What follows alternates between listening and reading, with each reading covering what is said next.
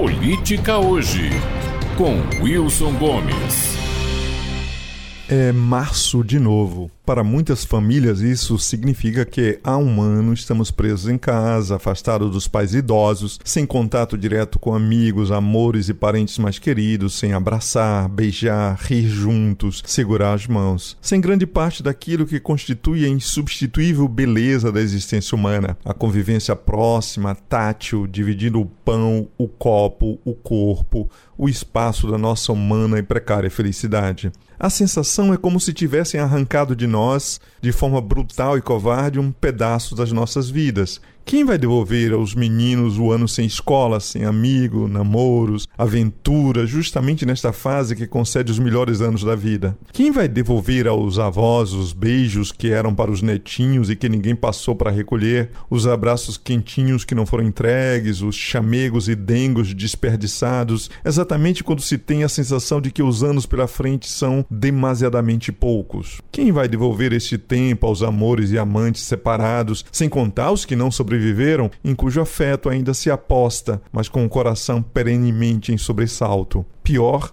Entretanto, que o sentimento de que fomos injustamente destituídos de uma coisa que era nossa por direito é a sensação de que a gente passou um ano empurrando uma enorme pedra montanha acima, assumindo todo tipo de privações e sacrifício, para então descobrir perplexos que a pedra voltou ao mesmo lugar e é ainda maior, muito maior. É para sentar e chorar em desalento. Pior ainda é descobrir que enquanto a gente engolia o choro e procurava forças, sabe-se lá onde, havia gente, gente poderosa, empurrando diligentemente a rocha de volta com todo o peso do corpo e dos recursos à sua disposição. É para sentar e chorar, de revolta. Um ano depois de tanto sacrifício, depois do que passamos, tudo é ainda pior o número diário de mortes, a falta de UTIs, o empobrecimento do país e das pessoas, o desespero das famílias que dependem do Estado para comer e nada lhes é garantido, a falta de vacina, a esperança que vai pouco a pouco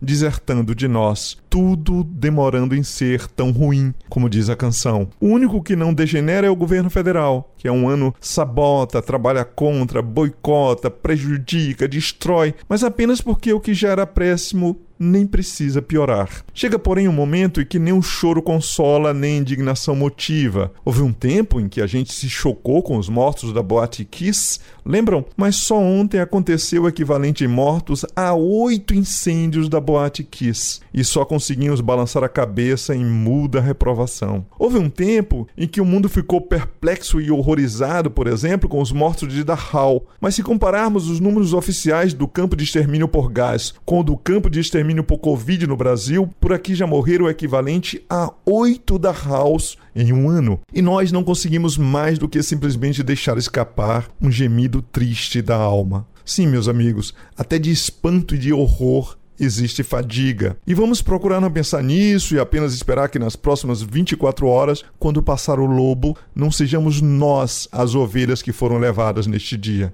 Os paranoicos perversos que nos governam o país conseguiram transformar o Brasil em um gigantesco laboratório em que se testa para ver quantos sobrevivem sem medidas sanitárias adequadas, sem estrutura hospitalar suficiente, sem política de saúde nacional e sem vacina para todos. Neste campo de extermínio, os prisioneiros, mesmo tendo já morrido aos milhares, parece que ainda não se deram conta de que estão entregues à doença que os leva, sem resistência, mil no dia, dois mil no outro, sem alarde ou sobressalto. Enquanto isso, o rei louco come leitões, manda todo mundo engolir o choro e ri sem remorsos. Sim, meus amigos, o Brasil de 2021 prova que o voto é uma arma na mão do cidadão. Com um único voto é possível contribuir para matar 250 mil viventes em um ano e até 2 mil em apenas um dia.